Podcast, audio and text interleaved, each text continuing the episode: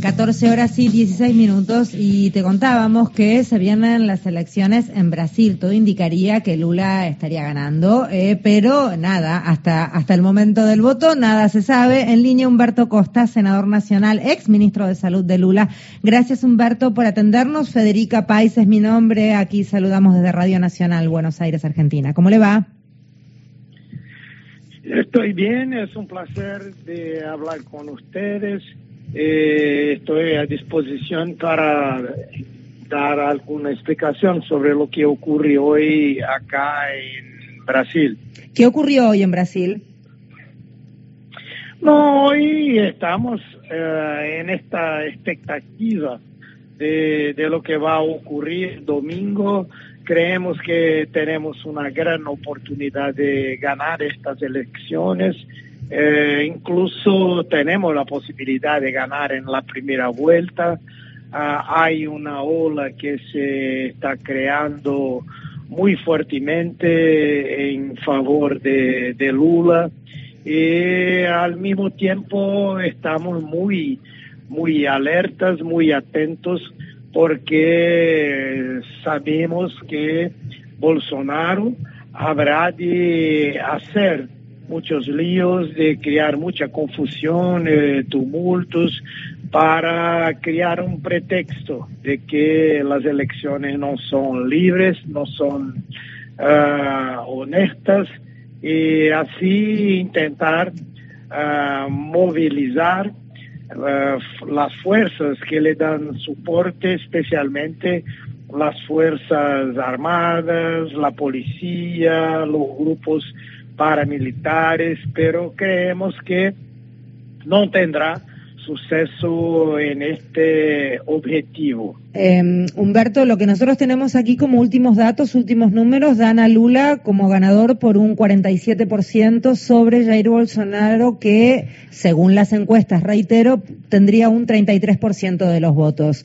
Eh, lo que se ve desde aquí también, siempre con la parcialidad de quien habla y con la parcialidad de la distancia, también con ojos argentinos, se ve una campaña caliente, se ve una campaña además con cierto viso de violencia, eh, que por lo menos diría que preocupa. ¿Cómo lo viven ustedes? ¿Es correcta esta mirada? Sí, eh, nosotros tenemos que hacer la cuenta de los votos válidos. Por los votos válidos tenemos hoy más del 50% y nuestra legislación determina que un candidato a presidente gana en la primera vuelta cuando tiene 50% más uno de los votos. eh, creemos que hoy hay mucha gente que está temerosa de declarar su voto, está temerosa de hacer una discusión política, pero va a votar uh, en la izquierda, en Lula porque la violencia política eh, está muy, muy grande y puede eh, crecer en estos días.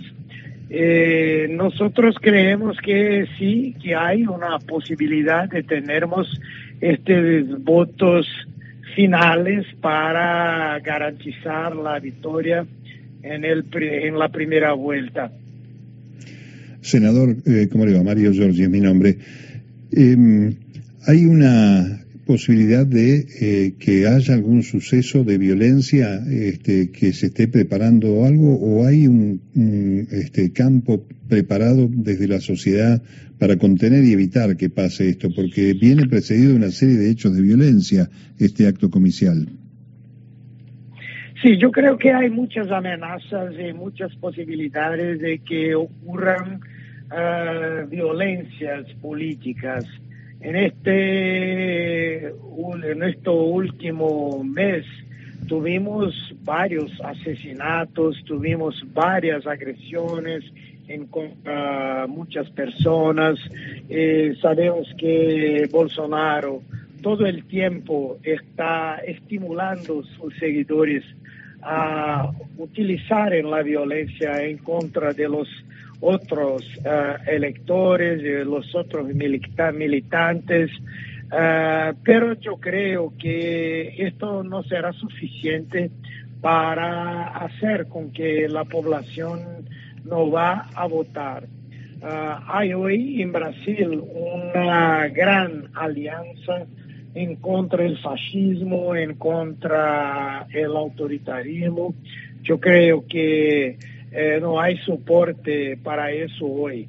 Bolsonaro tiene el apoyo de una parcela importante de la población, hoy son 35% de los votos, pero su grupo más fuerte, más unido, eh, representa algo como 11, 12% de la población. Eh, tiene el soporte de una parte importante de las Fuerzas Armadas, tiene el soporte de una parte de las policías estaduales, eh, también de grupos paramilitares que se han armado uh, durante el periodo de Bolsonaro. Son, tienen la, la fecha de cazadores, atiradores, sí, pero en verdad son grupos paramilitares, pero no tienen un comando. Eh, no hay soporte para él en las élites económicas, no hay soporte para él en los partidos políticos, no hay soporte uh, en las clases medias, no hay soporte en los medios de comunicación e especialmente no hay soporte internacional.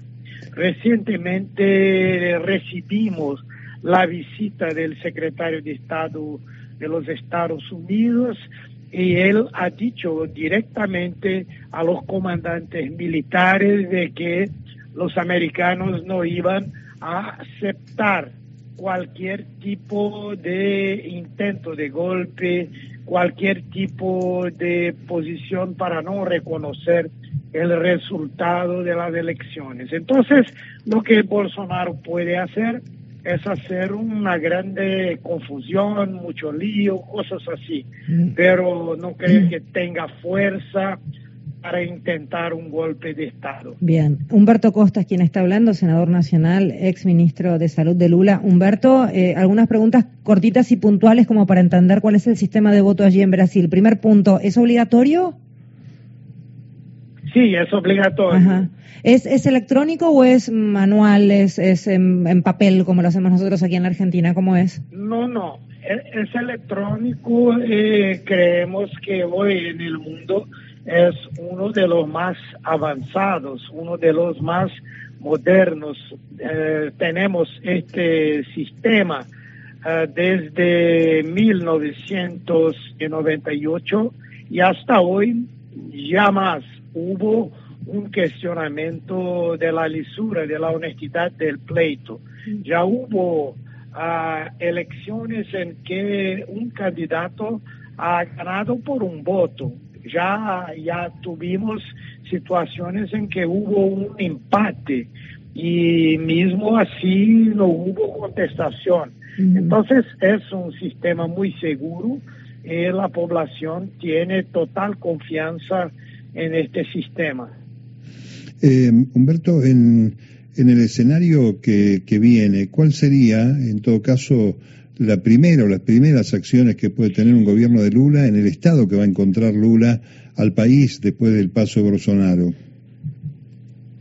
Las primeras acciones tienen que ser incluso antes que Lula venga a, tener a pose, la pose porque tenemos la discusión del, del presupuesto, el presupuesto que nos ha sido, que nos va a ser legado por Bolsonaro es absolutamente imposible de ser implementado con nuestras prioridades, entonces yo creo que Lula tendrá que hacer una discusión con el Congreso Nacional, quien tendrá que buscar una salida para eliminar lo que aquí llamamos del presupuesto secreto y liberar recursos para una acción prioritaria. La prioridad principal será uh, la lucha contra el hambre.